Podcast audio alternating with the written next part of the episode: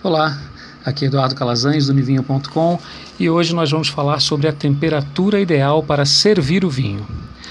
Muito se fala sobre a temperatura de servir o vinho e muita coisa é apenas traduzida das literaturas de outros países que têm um clima bem diferente do nosso, né? No geral, eles dizem que o vinho branco deve ser servido na temperatura de geladeira, que é de uns 7 graus, e o tinto em temperatura ambiente. Bom, o vinho branco até que dá certo nessa temperatura.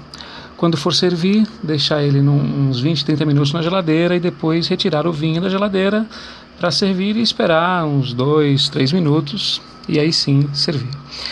O vinho tinto em temperatura ambiente é muito relativo, porque geralmente isso é dito sobre ambientes de países frios, onde a temperatura média é de 14 a 16 graus. E não é o nosso caso aqui no Brasil. Dependendo da região, com médias de até 30, 37 graus, né? Você pode provar o melhor vinho do mundo que você possa encontrar, que a experiência não vai ser muito boa nessa temperatura. Mas para ter uma ideia uh, de temperatura, os champanhes e os espumantes devem ser servidos entre 6 e 8 graus os vinhos brancos de 8 a 12 graus e os tintos entre 12 e 18 graus. E isso não é balela não. O vinho, quando ele é consumido na temperatura certa, consegue mostrar mais os seus aromas.